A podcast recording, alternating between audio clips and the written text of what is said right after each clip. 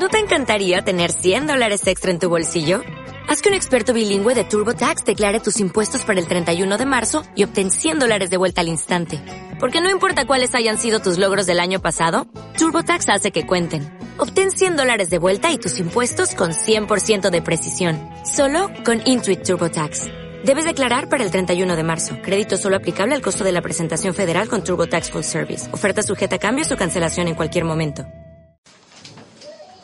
Deciros que hoy no me correspondía a mí, le correspondía a Kevin, pero por el tema que he presentado, pues nuestro hermano no puede estar aquí con nosotros. Así es que vamos a abrir nuestras Biblias en el Evangelio de Mateo, capítulo 10.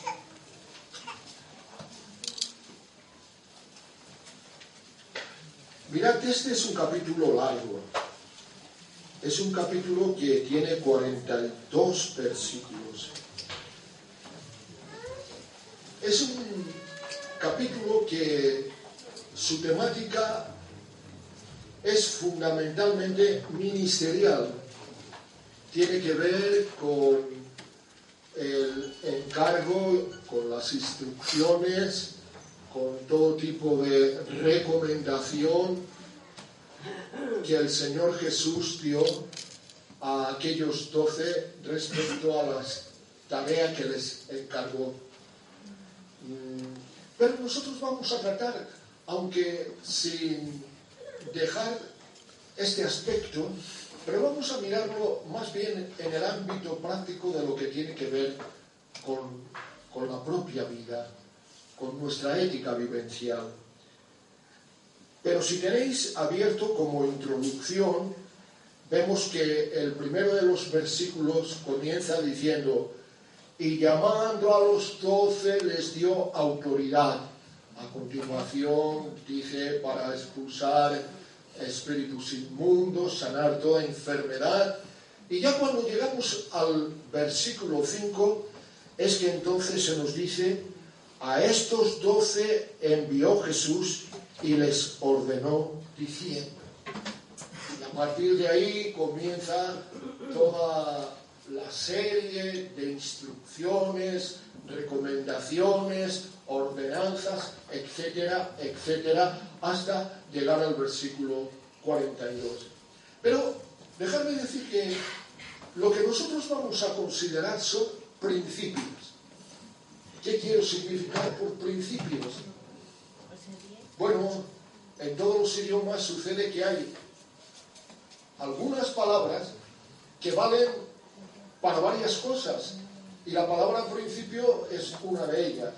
Sirve, por supuesto, quizás es su primera acepción para establecer un orden cronológico, pero también sirve, y en ese sentido es que nosotros la vamos a tomar, para señalar algunas maneras de obrar, algunas actitudes a tomar. Y esto es exactamente, podríamos derivar, aun hablando de principios, muchos dentro de este capítulo, pero nosotros vamos a tomar simplemente cuatro, cuatro de ellos que nos van a servir como tema de meditación. El Señor es muy bueno dándonos principios. A veces nosotros quisiéramos tener catálogos de cosas, esto se puede, aquello no se puede, lo de aquí, lo de más allá. Pero si por ejemplo miras el Sermón del Monte, es uno de los más conocidos, y, y es un sermón de principios, es decir, donde se te dan unas ciertas pautas que tú, guiados por el Espíritu Santo, tienes que aplicar ante las diferentes circunstancias en que se te pueda presentar la aplicación o no aplicación del principio consecuente. Bueno, pues en este caso vamos a considerar el principio que nos habla de ser selectivos, el principio que nos habla de ser sabios, el principio que nos habla de saber escoger y el principio que nos habla de saber recibir. Vamos a hacerlo brevemente, vamos a mirarlo muy por encima, pero basándonos en alguna de las partes que este capítulo nos presenta. Encaramos el primero de estos aludidos principios, ser selectivos. Y vemos que primeramente en el versículo 11 Jesús ordena a sus discípulos que vayan y a las ciudades o aldeas en que entre se comporten de una cierta manera. El versículo 11 dice, mas en cualquier ciudad o aldea donde entréis, mirad, aquí podemos ver como principio que el Señor no les manda a unas localidades concretas, sino que ellos iban a escoger a dónde ir. Y el principio de selectividad es algo así en nuestra vida. Hay cosas que, que, que tenemos que dejar, ser selectivos, y hay cosas que tenemos que abrazar. Y evidentemente la decisión es nuestra. Por supuesto que podemos derivar muchas más cosas, como por ejemplo el pensar que en todas partes hay gentes que están hambrientas por recibir al Señor. Jesús habla de cualquier ciudad o aldea donde vayáis. Seguro que vais a encontrar personas. Es muy posible que en lo general os parezca que todo es hostil, que la gente es indiferente, pero consolaos con la idea de que realmente allí hay un pueblo que yo tengo. Este es un aliento que nos da el Señor en medio de nuestra propia sociedad. Nos parece que la gente es muy indiferente, pero siempre hay alguna persona que tiene hambre y sed de Dios. Pero sigamos ciñéndonos al principio y dice inmediatamente después, informaos quién en ella sea digno.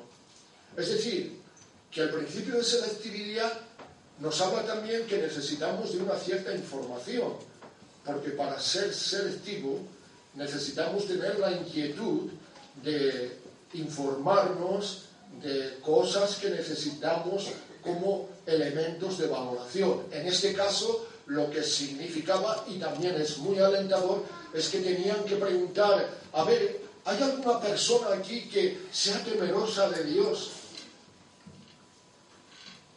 Y es algo que nos hace pensar también que donde quiera que se haya esa extraña y bella flor que puede significar alguien que teme a Dios, es conocido por todos. Cualquiera repara en ello y puede dar una información. Y naturalmente es algo que nos hace, que nos lanza un desafío, que nos viene a decir que ojalá, que seguramente casi no hay que desearlo porque así debe de ser, que las gentes que nos rodean en nuestros trabajos, en nuestras familias, en los medios en que nos, movemos, sepan que tememos a Dios, que amamos a Dios, que de nosotros emana algo que es totalmente diferente, porque la bondad nunca pasa desapercibida. Donde quiera que haya una persona que realmente es sal de la tierra o luz del mundo, no pasa desapercibida.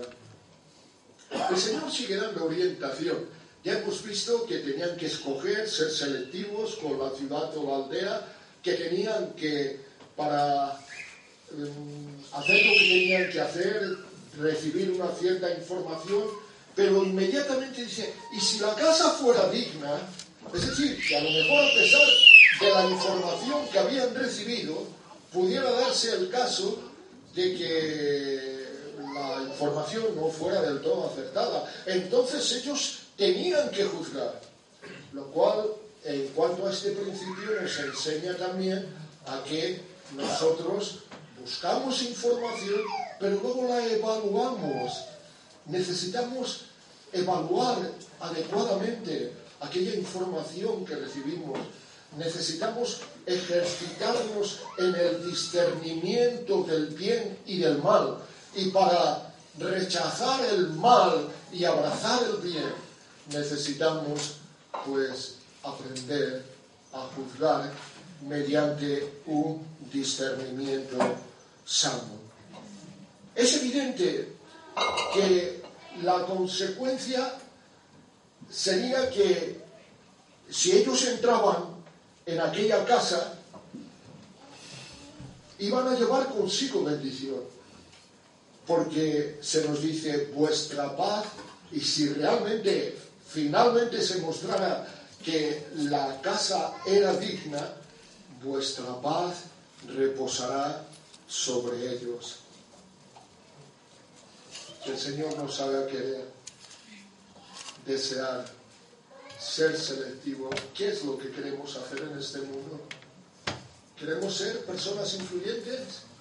¿Queremos aportar a distintos ámbitos de la ciencia, de la cultura, de las artes? ¿O queremos aportar bendición a este mundo? Seguramente tendremos que seleccionar, porque ya sabéis aquello de que mucho abarca, poco aprieta. Pero si realmente queremos ser lo que el Señor quiere para nosotros, tendremos que querer ser canales de bendición para este mundo. Y en este sentido es lo que el Señor buscaba de sus discípulos. Y vuestra paz será sobre aquella casa y la bendición será sobre aquella casa y si nosotros seleccionamos bien cuál es nuestra posición, cuál es el propósito de nuestra vida, qué es lo que queremos hacer en esta vida, qué es lo que auténticamente tiene valor, pues seguramente que nos decidiremos por querer ser para nuestras familias, para nuestros amigos, para nuestro entorno laboral y para todo lugar donde nos hallemos un canal de gran bendición. El mundo necesita paz, las gentes necesitan paz y no la van a recibir de ninguna otra parte, la van a recibir solamente del Señor.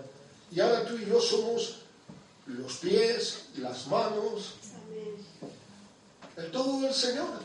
Somos nosotros los que tenemos que ir a las aldeas, a, las ciudades, los que tenemos que eh, crecer informándonos, juzgando, yendo y llevando ese mensaje de salvación, que es un mensaje que se transmite en palabras, pero no tan solamente en palabras, sino fundamentalmente en acciones. Que las gentes puedan ver en nosotros ese algo diferente de que antes hablábamos que las gentes puedan ser atraídas por nosotros. Mirad, les da alguna recomendación como y posad allí hasta que salgáis. Es posible que tuvieran la oportunidad de cambiar de casa, de ir a otra casa mejor. En estos tendrían que ser también selectivos y decir, ¿qué hacemos? A lo mejor en aquella casa estamos más cómodos o nos sirven mejor, pero habéis entrado en una esta fue la que el Señor os condujo sin que os dierais cuenta, quedad allí y no salgáis de allí. Habéis recibido, habéis seleccionado del principio, no os mováis. Porque a veces es algo que también tenemos que aplicar a nuestra vida. Somos como muy inquietos, vamos de aquí para allá, nos movemos a diestra y a siniestra y no nos damos cuenta que lo que realmente es importante es estarnos quietos, pararnos, pararnos en la bendición, pararnos en el Señor y dejar que allí donde estamos la abundancia nos llegue. Si resultaba que finalmente habían sido mal informados o ellos habían juzgado mal, pues llegaban y aquella casa no era digna, ¿qué es lo que tenían que hacer? Salir de aquella casa o ciudad. Esto es una decisión que también tenían que tomar. Habría muchos que harían oídos alegres al mensaje del Señor, pero por contra, tristemente, habría otros que aun pareciendo en principio que no, pero no responderían adecuadamente al mensaje de salvación. En este caso yo quisiera decir que si aquí en este momento hay alguna persona que todavía no ha respondido al mensaje más alegre que en este mundo se puede encontrar, que es el mensaje de la salvación que Cristo ganó en la cruz del Calvario y por medio de la resurrección, quisiera pedirte que seas selectivo. Habrá muchas voces que vendrán a tu, a tu corazón, a tu mente, que tratarán de atraer tu, tu atención que buscará que realmente las sigas, pero solamente hay una voz que se debe seleccionar. Cuando tú pones la radio, si es que te gusta, a mí la radio a veces incluso me gusta más que la televisión, porque si ves televisión tienes que estar abstraído. Si escuchas la radio puedes hacer al tiempo otras cosas. Y cuando recorres el día, pues llega un punto, esto es lo que quiero seleccionar esto es con lo que quiero quedarme. Ojalá que quieras quedarte con el mensaje de Dios, el mensaje salvador, el mensaje que te llama a una vida nueva, al perdón de los pecados, el mensaje que te llama a la paz, a la felicidad, a todo lo que en esta vida y en la vida futura se puede desear. Mira, voy a pasar al siguiente principio, ser sabios. Y voy a decir que el Señor trató de decir a sus discípulos que debían de ser prevenidos. Prevenidos porque la tarea que les encomendaba era una tarea ardua y además plagada de problemas, dificultades y peligros. Y en el versículo 16, si podéis leer, dice, he aquí, yo os envío como ovejas en medio de lobos, sed pues prudentes como serpientes. Es decir, debían de poner sumo cuidado, suma atención y ser conscientes, tener la sabiduría capaz de discernir el peligro al que se enfrentaban. No tenían que ser en absoluto ignorantes. Un poco de esto hablábamos en el estudio del viernes. Yo no voy a hacer referencia a ello, simplemente decir que se menciona a la serpiente como un animal sumamente astuto. Y, pero aquí el Señor quiere llamarle prudente, ser prudentes como serpientes. O sea, no os arriesguéis inútilmente. Pero esto no solamente tiene que ver con la vida física, sino que tiene que ver también con la vida espiritual. Y yo diría de una manera muy principal. Sabemos las cosas que pueden representar para nosotros tropiezo, las compañías que pueden ser inadecuadas, las ocasiones o los lugares en que estando en ellos podemos llegar a pecar. Y el Señor dice, adquirir, profesar, vivir el principio de la sabiduría, que vuestro pie no se ponga en esos lugares, que vuestra temeridad no os lleve a enfrentar ciertas situaciones en las que podríais caer. Proverbios dice, pondrá el varón ascuas en su pecho y no se quemará. Sabios, prudentes como serpientes, pero además el Señor, que siempre le gusta de completar, añadía, añadiría lo que completa la figura. Prudentes como serpientes, sencillos como paloma. La paloma es el símbolo de la paz, de la inocencia, de la mansedumbre, de la pureza. ¿Cuántas cosas se puede decir de la paloma? Cristo quería que los suyos fueran como Él, sin, sin engaños, sin engaños dispuestos, si llegaba el caso a sufrir mil afrentas sin devolver ni una sola.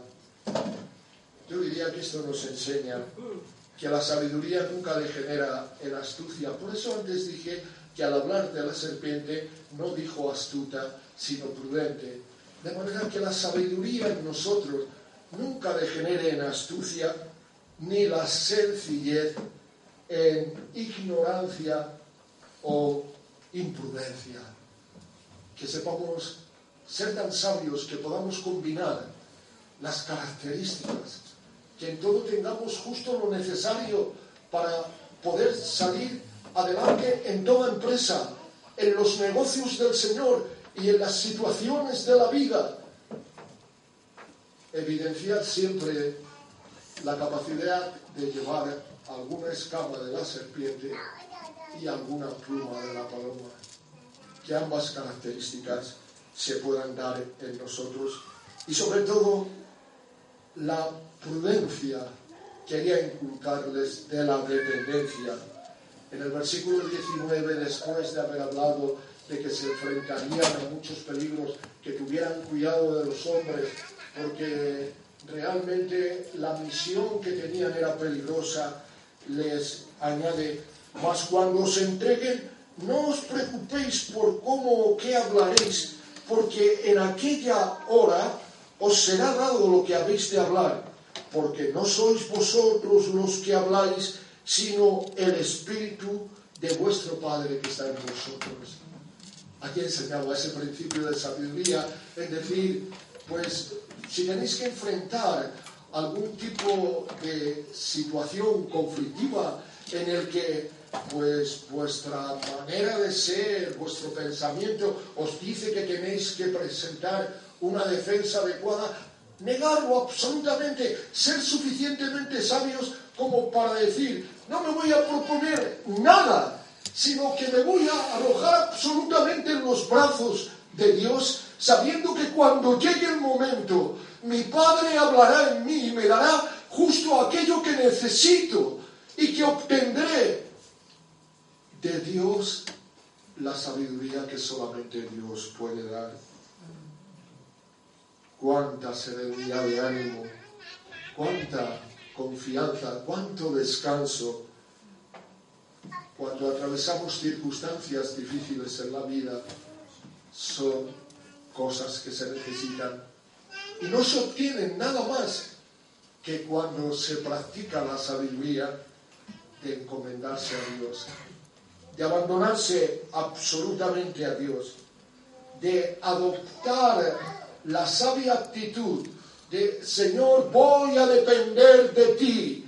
Yo, según mis fuerzas naturales, correría de acá para allá, buscaría allí y en aquel otro lugar, pensaría, elucubraría, haría mil cosas, pero voy a quedarme quieto como la palabra del Señor en otra parte aconseja, estad quietos y conoced que yo soy Dios. Y en esa quietud se evidencia la confianza, la fe, y se obtiene la victoria. Es cierto, Dios nunca engaña a nadie, así que Jesús no iba a engañar a nadie. Les informa acto seguido de todas las situaciones en que se iban a ver, el versículo 22, si los leéis conmigo, dice, y seréis aborrecidos de todos por causa de mi nombre. Pero ¿qué importa? ¿Qué importa? Si uno está con Cristo y Cristo está con él, y la fe está en el corazón del que confía en Cristo, ya puede el mundo entero rugir.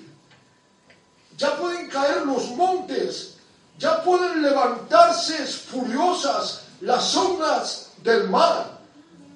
Uno tiene toda la seguridad del mundo porque su Dios está con él y nada ni nadie puede vencer a Dios. Así es que fuera con el temor, que es lo que inmediatamente el Señor dice en el versículo 26.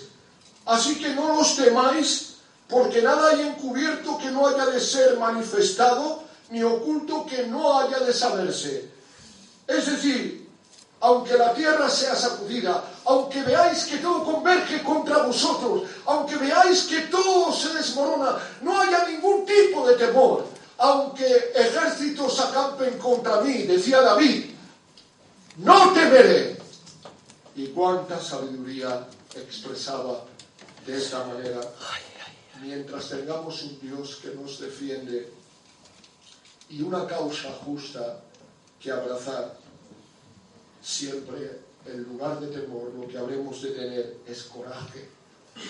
Eso es exactamente lo que inmediatamente el Señor les pide. La sabiduría del lugar de temor, escribir coraje. El versículo 27 dice, lo que os digo en tinieblas, decidlo en la luz, y lo que oís al oído, proclamadlo desde las azoteas. De manera que en obediencia tenían que proclamar la verdad divina y como tú y yo en cualquier parte en que estemos, venzamos la timidez, venzamos el miedo y seamos osados porque podemos serlo, porque tenemos quien nos respalda, porque tenemos al Señor. Y el que teme a Dios no tiene que temer a nadie más. Eso también lo decíamos en el estudio del viernes. Pero está tan claro en estas enseñanzas de Jesús, les da razones por las que no tenían que temer a ningún poder humano. El versículo 28 dice, y no temáis a los que matan el cuerpo, mas el alma no pueden matar. Es decir, su poder es exactamente pequeño, limitado, Romper la vitrina, pero nunca se llevarán la joya, porque la joya pertenece a Dios. Así es que su poder es sumamente limitado y Pablo cuando escribe a los romanos dice que ni lo alto, ni lo profundo, ni la muerte, ni la vida, ni principados, ni potestades, nada nos podrá separar del amor de Dios que es en Cristo Jesús. Así es que, ¿por qué temer? En cambio y en abierto contraste con esta limitación humana está el ilimitado poder de Dios. Dios es omnipotente. Por eso Jesús añade, temed más bien, es decir, sed lo suficientemente sabios como para depositar el poder donde se debe, Temed más bien aquel que puede destruir el cuerpo y el alma en el infierno. Es decir, solamente Dios es el que tiene en su mano cuerpo, alma y espíritu. Así es que a Él es a quien todo ser humano debería verdaderamente temer. Pero tú y yo como hijos suyos Nuestro temor es simplemente reverencial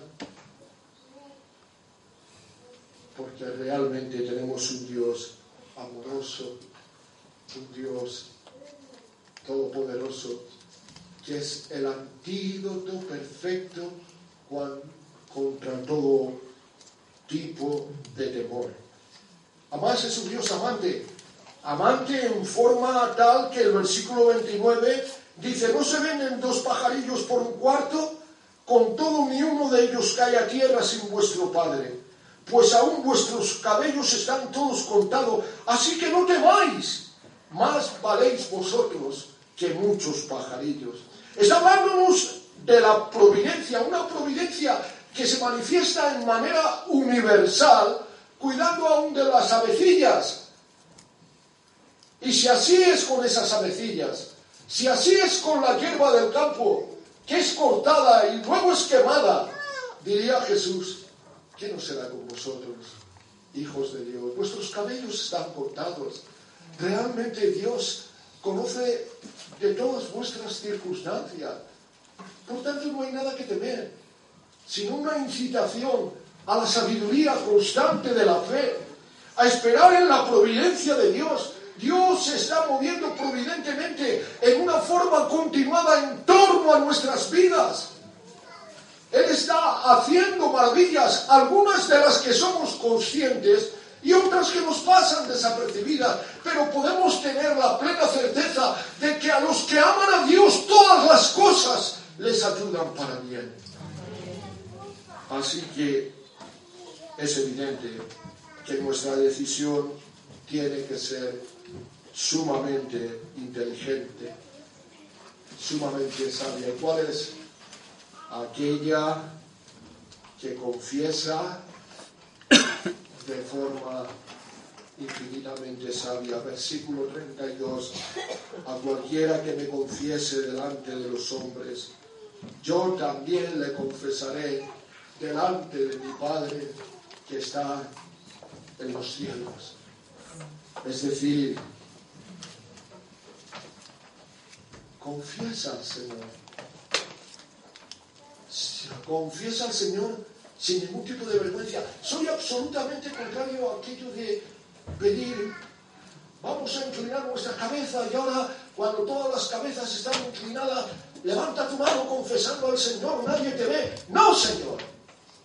Si quieres confesar al Señor, ponte de pie cuando todos te miran y di, yo creo en Jesucristo como mi suficiente Salvador. Y confiésale alegremente, abiertamente, valientemente porque Él ha prometido que también nos confesará delante de su Padre que está en los cielos. Mira, confesarme delante de los hombres, déjame decirte que es bien poca cosa, comparativamente hablando, pero que, que Él nos confiese delante de su Padre en aquel día, eso, eso no tiene ningún tipo de pago, eso no tiene ningún tipo de comparación. Pero la sabiduría confiesa y al propio tiempo se niega a la necedad. ¿Cuál es la necedad?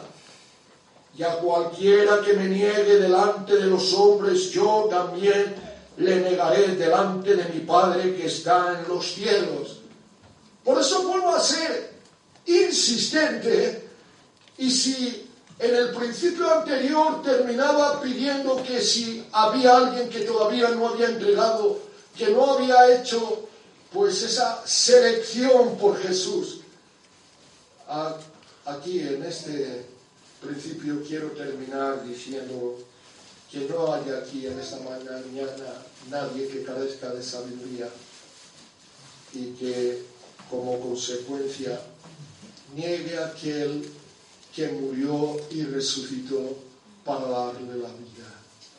Que ninguna persona de los aquí presentes salga de aquí con ese pesar de decir, no me he atrevido a confesar a Cristo, le he negado y esto sin género de dudas conlleva pues una consecuencia.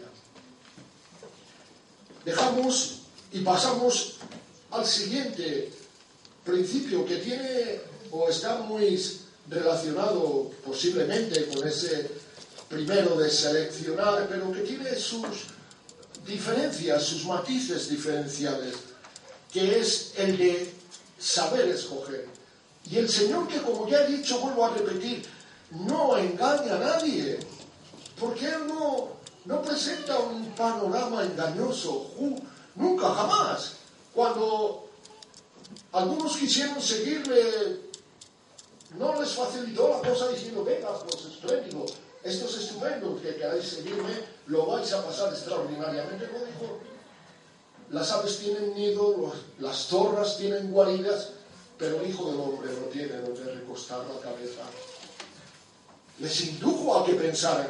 Y aquí hace lo propio. El versículo 35 dice, porque no he venido para poner en porque he venido para poner en disensión al hombre contra su padre, a la hija contra su madre y a la nuera contra su suegra, y los enemigos del hombre serán los de su propia casa. Es decir, que Cristo trae una verdad que hace que contra ella se desenfunde la espada de la oposición, del aborrecimiento y a veces hasta de la persecución. la fe en el Evangelio podría a menudo enfrentar incluso a los miembros de la familia, pero aquí es donde viene realmente lo que se debía de practicar, es decir, el principio de escoger, escoger sabiamente. ¿Qué escoger? Pues escoger siempre al Señor por encima de todo, escoger siempre al Señor. Él diría en el versículo 37, el que ama padre o madre más que a mí no es digno de mí. El que ama hijo o hija más que a mí no es digno de mí. Los hijos han de ser amados, los padres han de ser amados, han de ser honrados, cuidándolos en la vejez. Los hijos han de ser bien educados, han de ser protegidos, han de ser alimentados, pero si se despierta la oposición a la fe en Cristo Jesús, entonces viene el momento del escogimiento. ¿Qué escoger? ¿A Cristo o al pariente o al allegado? Y el principio es un, sin género de dudas, solo. Es decir, hay que escoger a Cristo antes que a nuestros parientes.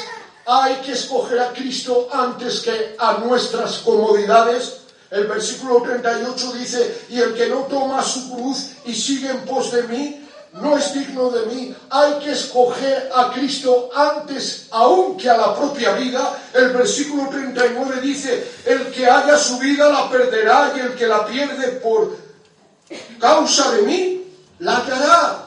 Es decir, el escogimiento, fuera de toda duda, la voluntad de Dios, el Dios de la voluntad, la fe en Cristo, la obediencia a Cristo. Puedo tener mil alternativas, unas pues atractivas, otras de oposición, de cualquier tipo, pero yo quiero ejercer ese principio del escogimiento, escogiendo siempre a Cristo y a su voluntad. Y por último, dejarme hablar de ese cuarto principio. Insisto que hay mucho más que podríamos ver, pero no quiero extenderme, sino dejar el tiempo que tenemos para la predicación. Y quiero hablar del principio de recibir, saber recibir. Saber recibir fundamentalmente de Dios. El versículo 40 dice, y el que a vosotros me recibe, el que a vosotros me recibe, a mí me recibe. Y el que me recibe a mí, recibe al que me envió. Pues parece ser que se está refiriendo a la persona que a ellos les iban a recibir en su casa, como hemos hablado en principio, y es verdad. Pero hay un recibir que nos puede y no debe pasárselo desapercibido. El recibir la dignidad que con este versículo se confiere. Porque hay una unidad entre Cristo y el creyente de tal manera que dice, el que a vosotros os recibe, a mí me recibe. Y aún va un poco más allá. Y el que me recibe a mí, recibe a mi Padre. De manera que resulta que de alguna manera valga la redundancia, en el alivio que estamos recibiendo de algunas personas que reciben nuestro testimonio, nuestro mensaje, estamos recibiendo indirectamente de Dios una dignidad como jamás pudimos soñar. Que me reciben a mí y te reciben a ti. Que recibiéndome a mí están realmente recibiendo al Padre jamás se pude enseñar, pero qué gran y preciosa realidad. ¿Y qué es esto? Algo que nos invita a que sepamos recibir con alegría todo lo que Dios nos extiende, porque toda rica dádiva desciende de lo alto del Padre de las Luces. Dios nos está brindando continuamente regalos valiosísimos, continuamente nos está enviando multitud de misericordias, de gracias, de maravillas. la gran pregunta sería, ¿las estamos recibiendo con gratitud? ¿Las estamos tomando con alegría? Y aún más, ¿las estamos tomando diligentemente? Debemos notar algo y es, y vuelvo a insistir de nuevo en aquellas personas que tal vez aquí no tienen todavía a Cristo en su vida, para decirles,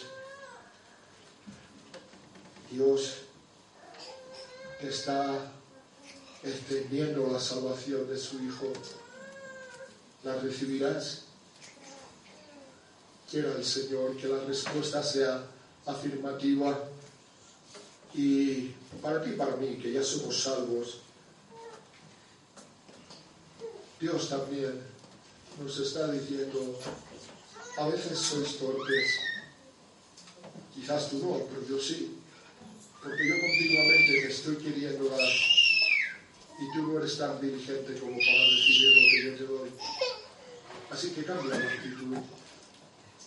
No te resistas a recibir. Es tanta mi generosidad para ti. Es tanta tu, tu necesidad y tan grande mi amor que continuamente estoy extendiendo dádivas preciosas.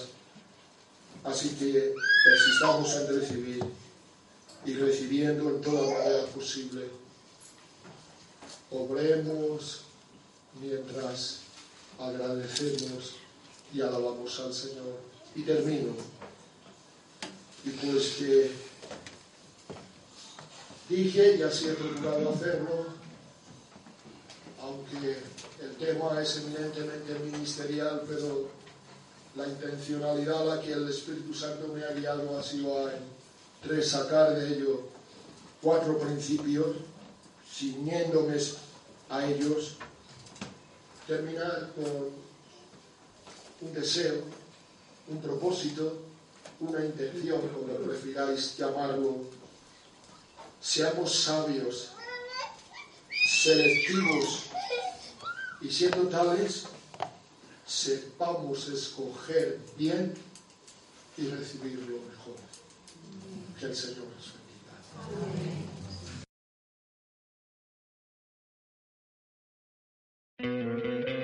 ¿No te encantaría tener 100 dólares extra en tu bolsillo?